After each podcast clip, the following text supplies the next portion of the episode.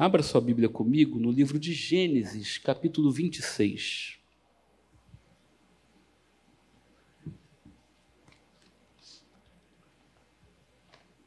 Gênesis capítulo 26, nós vamos ler a partir do versículo 12. Gênesis 26.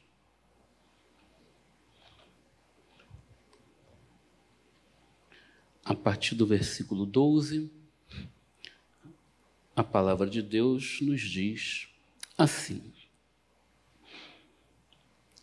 Isaac semeou naquela terra, e no mesmo ano recolheu cem por um, porque o Senhor o abençoava. Ele enriqueceu, continuou prosperando e ficou riquíssimo.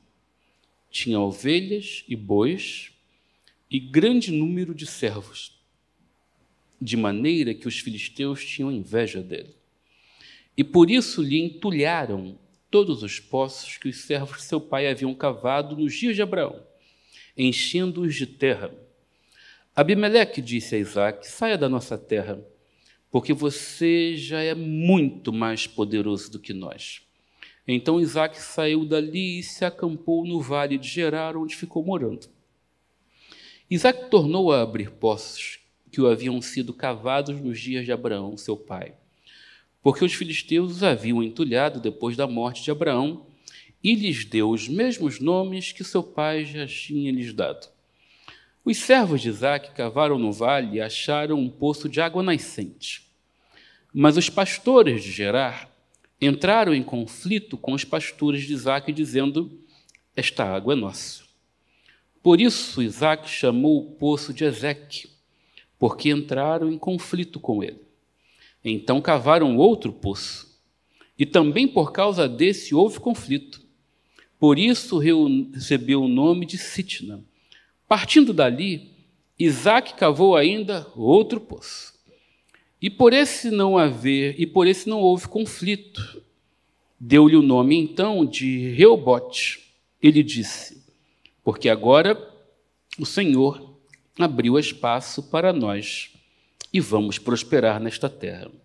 Dali Isaac foi para Berseba. Na mesma noite o Senhor lhe apareceu e disse: Eu sou o Deus de seu pai Abraão. Não tenha medo, porque eu estou com você.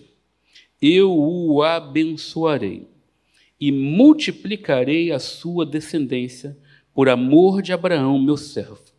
Então Isaac levantou ali um altar e, tendo invocado o nome do Senhor, armou a sua tenda e os servos de Isaac abriram ali um poço. Obrigado, Senhor, porque a tua palavra continua falando tão fortemente aos nossos corações. Por isso, ó Pai, nos traz nesta noite esperança e confiança, Senhor, de que as tuas promessas irão se cumprir mais uma vez em nossas vidas. Fala aos nossos corações, pois nós precisamos ouvir a tua voz nós te pedimos em nome de Jesus. Amém. Estamos diante de um texto em que, assim como nos dias de Abraão, pai de Isaac, havia novamente fome na terra. Mas, ao contrário da conduta de Abraão nos seus tempos, quando a primeira grande fome é anunciada na Bíblia, e Abraão vai então para a terra mais próspera, que era a terra do Egito, ao contrário dessa intenção natural de, na escassez, na fome, você ir para o lugar onde há mais alimento, onde há mais oferta de oportunidades, Isaac, ao contrário de Abraão, recebeu uma ordem para ficar aonde ele estava. Se você ler o começo desse texto, do capítulo 26, a palavra de Deus nos diz assim no verso 1: Sobreveio fome à terra assim como tinha acontecido nos dias de Abraão. Então Isaac foi a Gerar encontrar-se com Abimeleque, rei dos filisteus, e o Senhor apareceu a Isaac e ele disse: Não desça ao Egito, mas fique na terra que eu lhe indicar. Habite nela, e serei com você, e o abençoarei porque você, a você e a sua descendência, darei todas estas terras e confirmarei o juramento que fiz a Abraão, o seu pai. Mesma circunstância dos tempos de Abraão, uma geração anterior. Na verdade, a vida de Isaac, ela espelha muito aquilo que foi seu pai.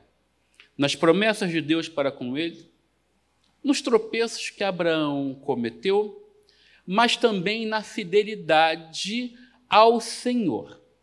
Neste momento aqui, como já dissemos, o mais natural seria ir para o Egito.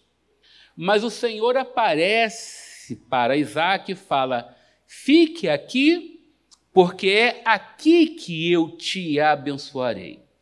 A Abraão coube ir para outra terra, mas a você eu abençoarei aonde você estiver. E notem que quando começamos este texto no versículo 12, nós estamos em um período de fome na terra, e quando a fome, quando a seca, é natural que haja escassez. E na escassez, nada prospera. Na escassez há dificuldades. Na escassez não há alimentos. Na escassez a terra não produz naturalmente os seus frutos. Basta você se lembrar como é o Nordeste do nosso país quando a água não chega, como são os desertos da África, onde a natureza não consegue florescer sem que haja uma corrente de água para que isso aconteça. Na escassez, nesse tempo de terra seca, na fome, não há prosperidade, há pobreza, há dificuldades, há circunstâncias contrárias. Por isso todo mundo quer ir sair do lugar onde está seco e quer ir para o lugar onde existe a oportunidade. Mas o que a Bíblia nos fala é que Deus promete a Isaac: fica aí, porque é aí que eu te abençoarei.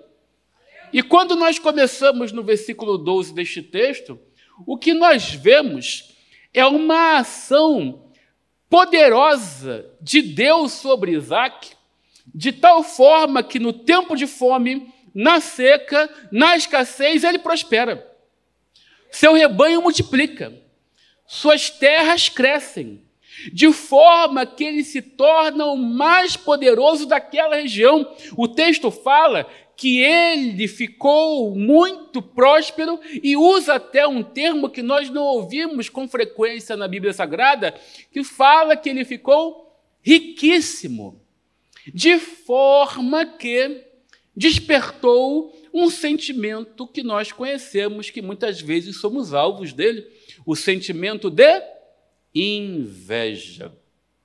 Neste momento, Isaac, que já havia se tornado o homem de mais posse, mais poderoso daquela terra que não era a terra dele, mas que o Senhor havia prometido que o daria, recebe então o convite, entre aspas, do rei filisteu para que ele saia dali, porque ele se tornou grande demais, se tornou maior do que os seus, e não interessa, ele não é bem-vindo mais ali por causa da sua prosperidade.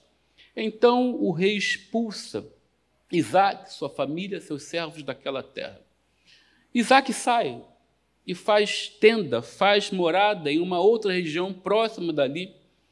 Só que a água continua sendo essencial para a subsistência de Isaac, sua família e seu rebanho.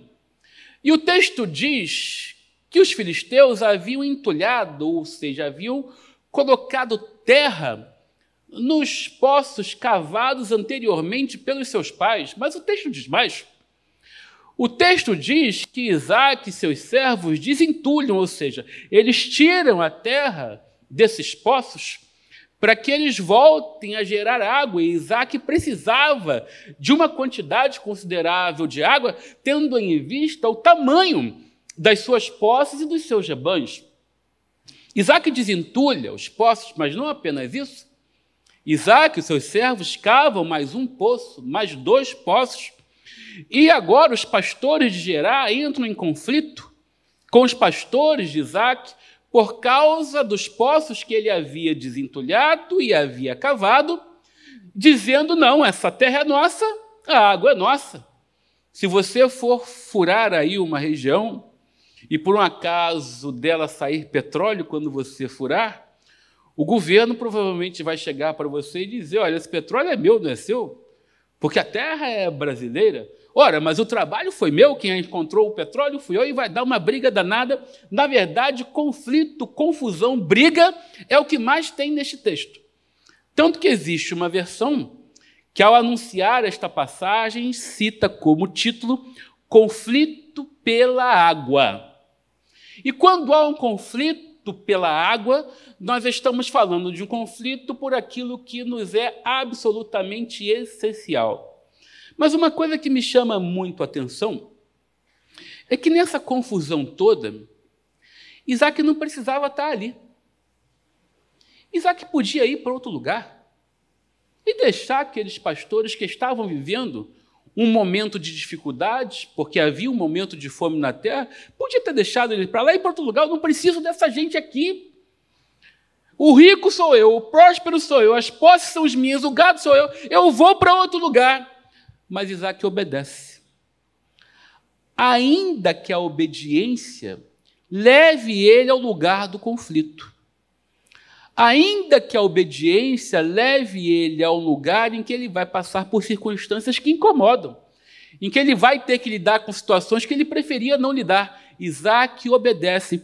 E tem três palavras que me chamam a atenção: obediência, paciência e perseverança. Porque quando Isaac, diante dessa cisma, dessa implicância, dessa inveja, quando ele decide permanecer, ele permanece porque o Senhor mandou. Quando ao ter poços reentulhados e novos poços entulhados, e ele vai mais uma vez e cava novo poço, e Isaac está sendo paciente. E Isaac está sendo perseverante. Uma hora eu vou vencer essa turma pelo, pelo cansaço. Talvez eu e você, no primeiro poço que fosse entulhado, a gente, tudo bem, eu vou mexer no outro aqui. No segundo, a gente, ó, eu, a gente ouve isso, né? É a última vez é a última vez que eu aceito isso, é a última vez que você faz isso. A gente está acostumado a falar, às vezes, ou a ouvir isso. No terceiro, meus irmãos, aí a coisa. Aí é o UFC. Aí a coisa desanda. Porque a gente tem em meio esse, esse espírito de bate-reage, de tomar lá da cá. Mas ao invés de gerar o conflito ou de reagir ao convite para o conflito, Isaac simplesmente cava de novo. Por algumas razões. E duas são muito simples de nós compreendermos. A primeira delas é que ele sabia que aquela circunstância era fruto da obediência. Então ele iria perseverar. Ele ia insistir porque ele confiava na bênção do Senhor. E a segunda, meus irmãos, e nós devemos aprender com ela, é porque a paciência vai nos levar a resultados melhores do que a revolta. Não é nem a base daquilo que Deus havia colocado no meu coração para dizer para vocês nesta noite, mas eu queria dizer para vocês: não entrem em conflitos. Nós seremos provocados. E muitas vezes nós seremos perseguidos, nós seremos chateados, nós seremos importunados por atos de pura maldade, porque olha só, presta atenção numa coisa. A Bíblia não fala que o poço estava entulhado, ou não seja, ele não estava cheio de terra, que aqueles próprios pastores, aquela própria gente havia colocado. Sabe o que isso significa? Que antes de Isaac chegar lá, eles não precisavam daquele poço. Ou eles ignoravam ele. Eles só lembraram que aquele poço existia porque Isaac chegou e desentulhou. Aí Isaac chega, desentulha, produz água. Não. Quem mandou? Vou tolhar de novo. Maldade. Nós iremos encontrar na nossa trajetória pessoas que deliberadamente agem com má intenção. No ambiente familiar, às vezes, profissional, nós iremos lidar no cotidiano da vida, no trânsito, numa fila de mercado, na rede social.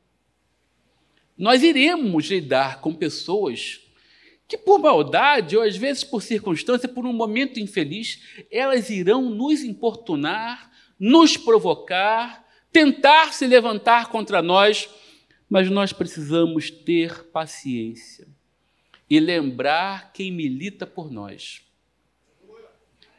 Se eu lutar com a carne, com os meios que a carne me dá, a carne vai vencer.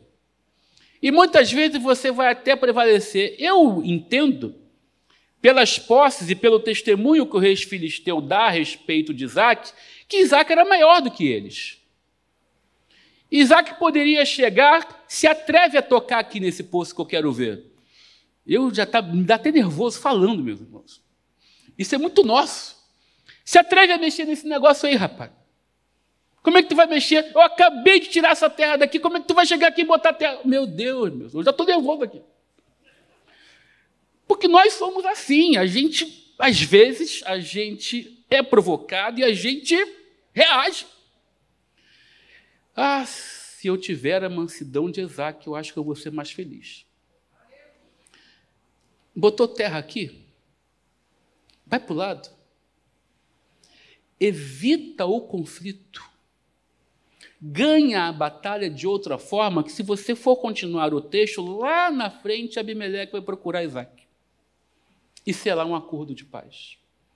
Que não seria possível se Isaac respondesse com as forças que ele mesmo tinha. Evite os conflitos seja paciente e seja perseverante. Mas falar aqui em poço me traz à memória algumas aplicações práticas a respeito do que envolve cavar um poço para sua subsistência que eu gostaria de compartilhar com vocês aqui nesta noite. A primeira delas é exatamente que cavar poço é uma questão de subsistência. O poço representa a nossa busca por aquilo que nos é essencial para viver. Naqueles tempos, em determinadas ocasiões, ter água era mais importante do que ter ouro. Porque olha o que, que o texto diz. Isaac prosperou muito ele plantava, meus irmãos, e colhia a 100 por um. Sabe o que é isso? Você planta uma muda e colhe 100. Você planta 10 mudas e colhe mil.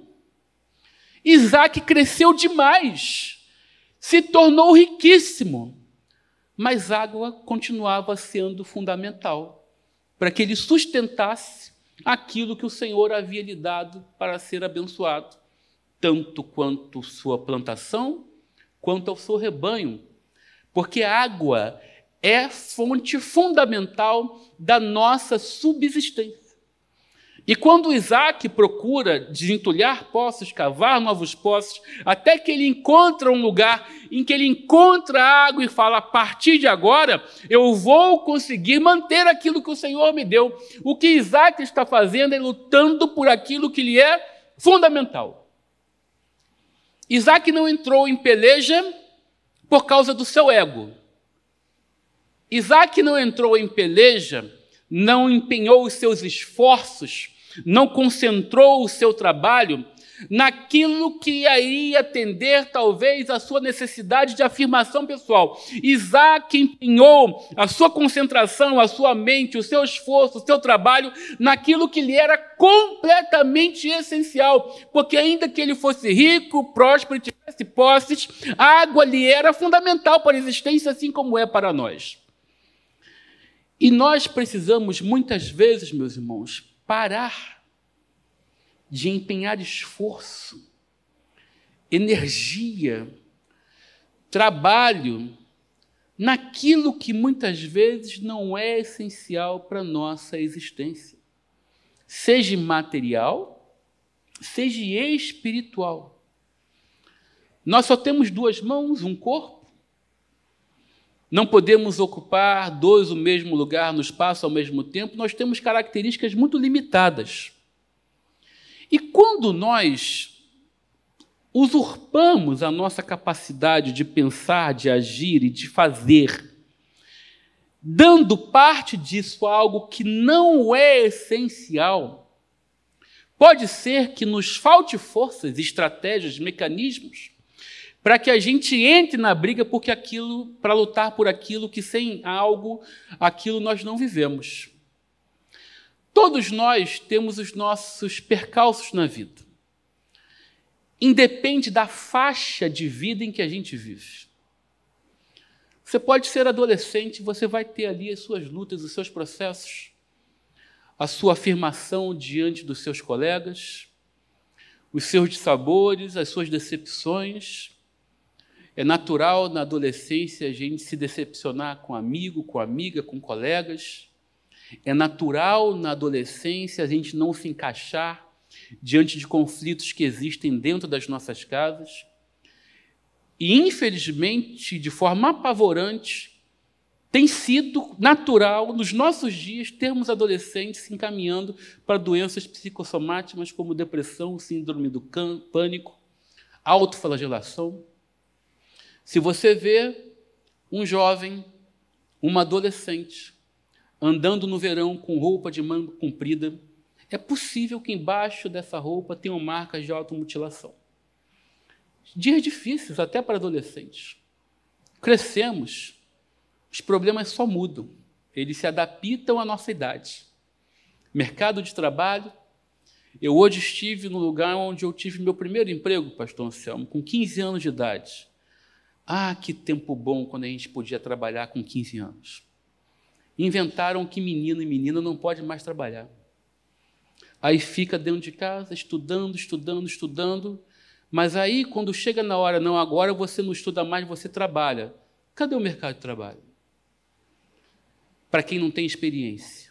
Quem é jovem aqui sabe como é entrar no mercado de trabalho quando o teu currículo só tem sua foto e um sorriso. Quando você está livre, completamente leve de, de experiência. Cada etapa da vida tem os nossos processos. Quem tem filho sabe as preocupações diárias que os nossos filhos nos impõem. Meus irmãos, minhas irmãs, não dá para ficar gastando energia com o que não interessa. Não dá para ficar desprendendo esforço com aquilo que não é essencial. Nós não temos capacidade pessoal de lutar tantas lutas e gastar energias com aquilo que não é essencial. E muitas vezes aquilo que é essencial é aquilo que é mais fácil, está mais perto da gente gastar nossas forças e nossas energias. Meu Deus, você tem um emprego? Seja o melhor funcionário. Eu recebo o currículo todo dia, hoje eu recebi dois. Tem muita gente precisando de emprego aí, talvez tenha gente aqui precisando de emprego. E aí você abre mão de lutar por aquilo que lhe é essencial, como é o seu salário, por causa de uma convivência negativa de trabalho, porque você não concorda com o sistema de trabalho do seu chefe ou da sua empresa, ou porque você anda numa onda lá que a sua empresa comete tal e tal injustiça, e você se esquece, você se esquece que o seu peso não é pesado pelo peso do outro. A tua balança não será julgada pela balança do outro. Quando eu me apresentar diante do meu Pai, que vê todas as coisas, são as minhas respostas, são as minhas atitudes, são as minhas ações que serão pesadas, de tal forma que ele irá me chamar, vinde benditos de meu Pai, para a morada que vos tenho preparado. Meus irmãos, o fato de nós sermos servos de Deus de nós sermos embaixadores de Cristo, já deveria ser suficiente para que eu fosse o melhor funcionário da minha empresa. E às vezes a gente fica por causa de picuinha, por causa de fofoca, entrando em grupos, em circunstâncias, debates que traem o nosso foco, que roubam o nosso foco daquilo que é essencial, que é eu fazer bem dignamente o meu trabalho. Meus irmãos, nós não temos energia para fazer tudo ao mesmo tempo. Larga as contendas de lado. Porque as contendas nos convidam. Elas nos provocam e nós, naturalmente, é uma coisa que está no nosso DNA, a gente tem essa tendência a aceitar o convite para a briga. Nós não temos forças para lutar tantas lutas ao mesmo tempo, foca no que é essencial. Teu filho, tua filha, filho dá trabalho, mas você já foi filho. E os dias são maus. Talvez seja o tempo de você parar de cobrar tanto, cercar tanto, gritar tanto e conversar mais. E ter culto doméstico. Ah, eu já conheço esse texto, lê de novo, bota teu filho para te ouvir. Teu filho não lê, lê para ele, lê junto. Nós não estamos em época, meus irmãos, de gastar tempo com aquilo que não é essencial. E às vezes o essencial está aqui, ó, na tua estante, dentro da tua casa, e você não está dando para a tua família. Não espere o outro, faça você. Ah, isso é responsabilidade do pai, é mesmo. É você, pai, que tem que separar o tempo na tua casa para a tua família ler a Bíblia e orar junto. Mas o pai não faz, faz o filho, chama a família para orar, faz a mãe, faz sozinha e provoca. Mas gaste energia na tua casa com aquilo que é essencial. Não traga para tua casa debates que vão sugar a tua energia com coisas que amanhã vão ser completamente inúteis. E você não vai estar tratando daquilo que é a subsistência de vocês, diálogo. A vida financeira de muitas pessoas, assim como nesse tempo de Isaac, pode estar atravessando por dificuldades. E você está tocando a vida como se tudo estivesse bem e não está, e tua família não sabe. E você não senta junto, senta aqui, vamos conversar. A situação que nós estamos atravessando hoje é essa. E a gente precisa estar junto para tocar o barco. A gente precisa orar mais um pouco, a gente precisa abrir mão de algumas coisas que a gente fazia antes e hoje nós não podemos mais fazer. E você está lutando outras lutas. Desculpa, meus irmãos, mas você ainda está lá em 30 de outubro e tua vida está seguindo aqui. Presta atenção nas lutas que você tem escolhido para lutar e foca naquilo que é essencial. Isaac só desentulhou poço, cavou poço, desentulhou poço, cavou poço, porque água era essencial para a subsistência dele. Uma outra coisa que a gente aprende com os poços de Isaac é que cavar poço dá trabalho. Hoje eu acho que a gente não tem mais tanta experiência de cavar poço assim, mas alguns anos atrás, décadas atrás, era normal a gente contratar pessoas para cavar poço. Eu não sei, alguém aqui já viu um poço sendo cavado? Olha aí, ó, que bom, tem muita gente da minha idade aqui. Cavar poço, meus irmãos, dá trabalho, suja tudo. E sabe o que é pior? Você pode encontrar terra, mas tu pode encontrar pedra. Tem horas que você cava o poço e você dá com pedra. Tem horas que você cava o poço e acha água com 10 metros. Tem horas que você só acha com 30. Cavar poço dá trabalho. Isaac já tinha muita coisa, mas ele não podia abrir mão de trabalhar. Ele não podia descansar naquilo que ele já possuía, porque ele tinha uma responsabilidade de continuar promovendo o sustento da sua casa e dos seus. Cavar poço dá trabalho, e isso ensina para mim e para você que, mesmo diante da obediência, porque Isaac estava em completa condição de obediência ao Senhor, eu preciso me esforçar, eu preciso buscar ao Senhor. Eu preciso buscar primeiro o reino de Deus. Eu preciso estar na casa do Senhor. Eu preciso buscá-lo na minha casa. Ele precisa ser parte, eu preciso me esforçar. Minhas mãos têm que estar envolvidas em alguma coisa, em algum trabalho. Eu preciso agir. Porque uma outra característica que nós temos, principalmente os homens, é o do descanso. Está tudo bem, deixa o barco correr, deixa a vida me levar. Meus irmãos, nós precisamos continuamente nos esforçar. Deus abençoou, eu vou continuar me esforçando. Deus me fez prosperar, eu não vou parar. Eu vou abençoar gente. Eu vou alargar a tenda, eu vou ampliar o espaço que o Senhor me deu. Deus me deu uma oportunidade aqui, eu vou multiplicar ela ali. É o contrário de preguiça, é o contrário de acomodação, é o contrário de descanso, mas aquele descanso pejorativo. Eu preciso me esforçar, cavar poço dá trabalho, e aquilo que Deus colocou, confiou em minha mão para fazer, eu preciso fazer com o meu esforço. É por isso que Jesus fala da parábola dos talentos. Não adianta receber talento e enterrar. O talento, a bênção, quando o Senhor nos dá, é para a gente fazer ela multiplicar. Não descanse. Não pare, quem para volta. Se a gente não for para frente, se a gente não caminhar, a gente retrocede. Uma outra coisa que cavar poço nos ensina é que ao final de tudo, quando a gente encontra água, a água tem que ser pura.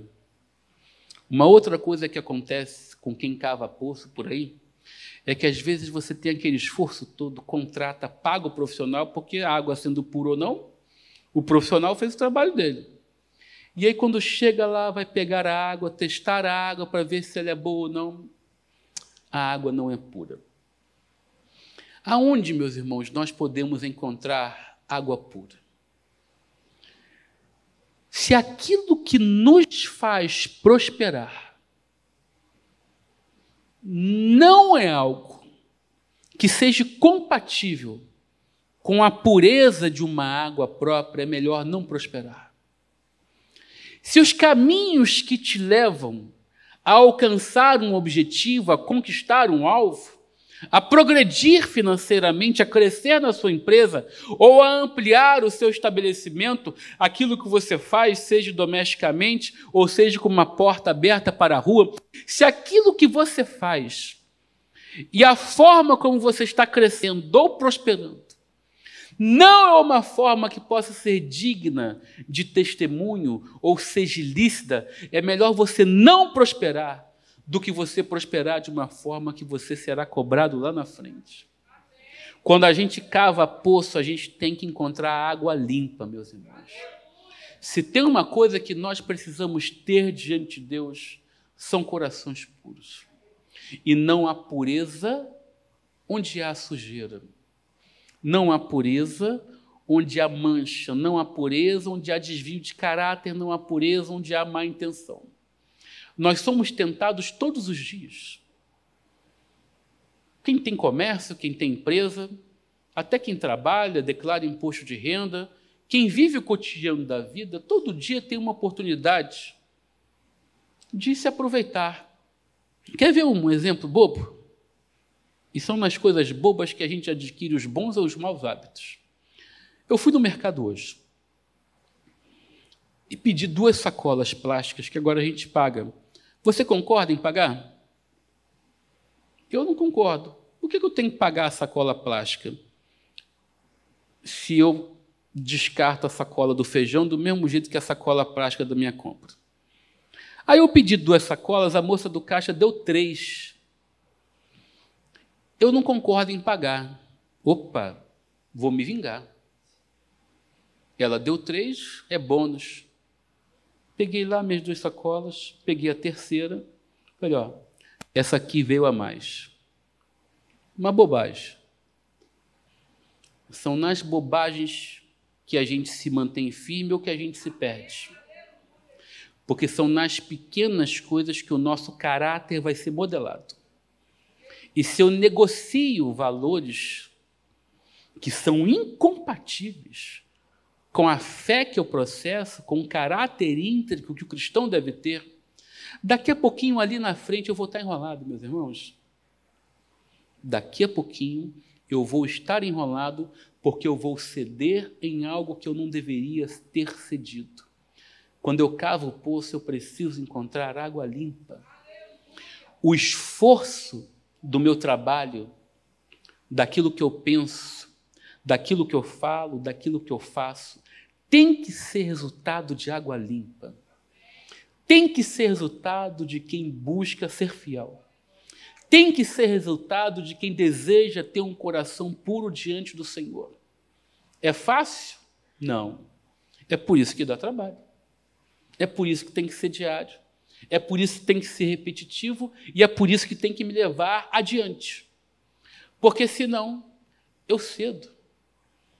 Isaac, aqui, alguns versículos antes, por causa de uma bobagem, as bobagens muitas vezes mostram o grau de confiança que a gente tem no Senhor, omite que sua esposa é sua esposa falando que é irmã, porque ele tinha medo de morrer se alguém desejasse ela.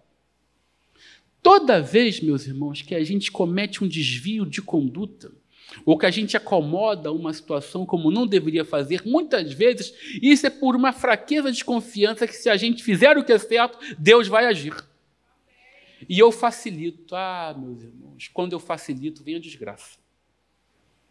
Toda vez que eu tento facilitar o agir de Deus de uma forma incompatível com aquilo que é a essência de Deus, eu estou abrindo porta para o fracasso, para a desgraça e para conflitos. Cavar poços. Isaac tem um testemunho muito interessante nessa passagem. Primeiro, ele planta um poço e dá o nome de Ezeque, lugar de contenda. Depois ele planta um poço lugar de, e dá o nome de Sitna, lugar de inimizade. Mas Isaac obedeceu, Isaac foi paciente e Isaac perseverou. Então chega o momento, lá na frente, em que ele cava o poço, encontra água e ninguém vem lutar por ele. Ele dá o nome de Reobote, lugar espaçoso. Quando então, na obediência, ele enfrenta a luta, quando na obediência ele enfrenta o conflito, mas ele obedece, ele segue, e ele encontra aquilo que vai dar novamente a ele um lugar de tranquilidade, de alargar as suas tendas, o que Isaac faz? Então, Isaac levantou ali um altar e, tendo invocado o nome do Senhor, armou sua tenda. E sabe o que aconteceu?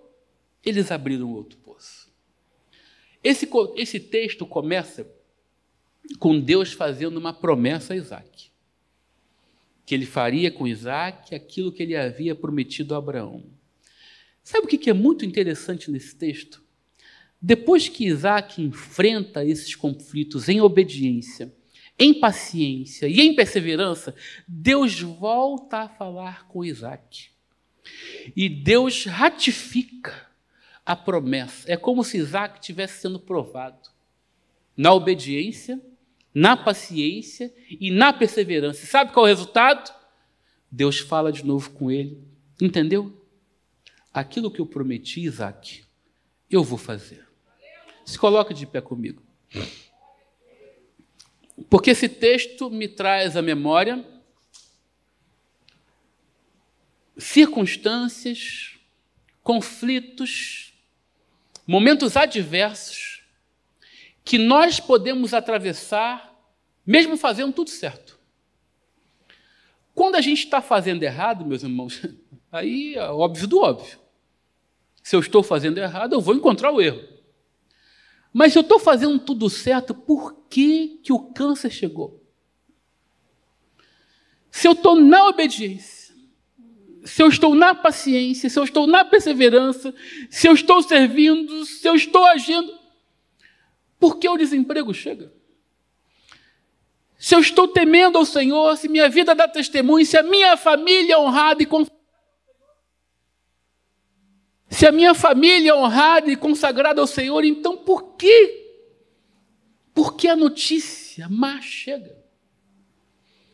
Muitas vezes, meus irmãos, Isaac fala uma coisa para mim que é uma tão clara, mas que tanta gente tem dificuldade de entender.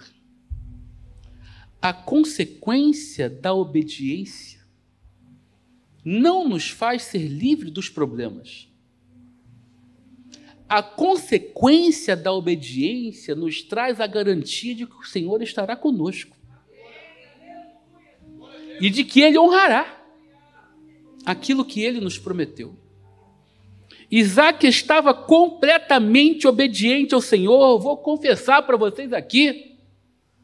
É muito possível que eu tivesse chutado o balde e deixado aquela gente chata para lá. Vai entulhar e cavar, entulhar poço aí, passa fome aí, passa sede aí. Eu vou para outro lugar, eu não preciso de vocês. Mas Isaac ficou ali, porque Deus falou: não sai. Deus honrou. Deus honra a obediência. Se eu posso compreender alguma coisa através desse texto, evite conflitos. Evite cair em conflitos. Ainda que você tenha razão. Isaac, se fosse para um tribunal justo, o tribunal julgaria em seu favor. Porque Isaac estava correndo, correto naquilo que estava fazendo. Evite conflitos, ainda que você tenha razão. Isso pode ser por algo grande, como pode ser por uma fechada no trânsito, como pode ser por uma causa política. Evite conflitos, ainda que você tenha razão. Obedeça, seja paciente, persevere porque o Senhor vai te honrar. Ele não vai evitar que você passe pela prova. Ele não vai evitar que os filisteus cheguem. E muitas vezes que eles até pareçam estar prevalecendo sobre você. Mas ele garantiu que o abençoaria. E ele vai te abençoar. Ele vai te honrar. Por isso, descansa do jeito certo. Não descansa aquele descanso de quem é preguiçoso, de quem não faz aquilo que ele precisa fazer. Descansa o descanso de quem confia e espera no Senhor. Porque aí está alguém que não falha. O Senhor não falha. Você já veio aqui à frente para apresentar diante de Deus o teu impossível. E o que Deus está dizendo para você é que ele está vendo os filisteus. Ele está vendo os pastores de Gerar. Ele está vendo que mais um poço agora está sendo entulhado na tua vida. Ele está vendo que isso está acontecendo pela segunda ou pela terceira vez. Mas ele está vendo e com controle da hora em que o teu poço vai jorrar água pura e Deus vai te honrar, e lá na frente o teu inimigo vai te procurar e se render e reconhecer que aonde você está, o Senhor te abençoa. Por isso, persevere em oração. Nós estamos nos despedindo, mas nós estamos nos despedindo crendo que o Senhor nos trouxe aqui para nos dar uma palavra de perseverança de obediência, de paciência e de fé. Obrigado, Senhor. Obrigado porque somos tão parecidos. Tantas circunstâncias nos afetam em cada fase tão distinta das nossas vidas, Pai. E muitas vezes a gente olha e vai dizer novamente: mais um poço, tanto esforço, para novamente ser entulhado, para novamente a porta fechar, para novamente eu não ser aprovado, para novamente o exame dar positivo. Mas quando nós olhamos para a tua palavra, Pai, ela nos traz incentivo a perseverar, a obedecer, a nos dar a maturidade de compreender que a obediência não significa que nós não passaremos pelas provas, mas ela nos garante que tu se levantarás em nosso favor. Por isso que nós pedimos, ó Pai, é que tu se levantes em nosso favor mais uma vez. É que tu nos leve ao lugar onde nossas tendas serão alargadas, onde nós encontraremos a paz, o alívio que temos buscado. Que tu nos ajude a perseverar em obediência e que tu nos livre de tentar dar a solução para aquilo que tu já tens a solução. Por isso, nos dá sabedoria, nos dá paz, renova a esperança e traz alívio para as nossas almas. Nós te clamamos em nome de Jesus.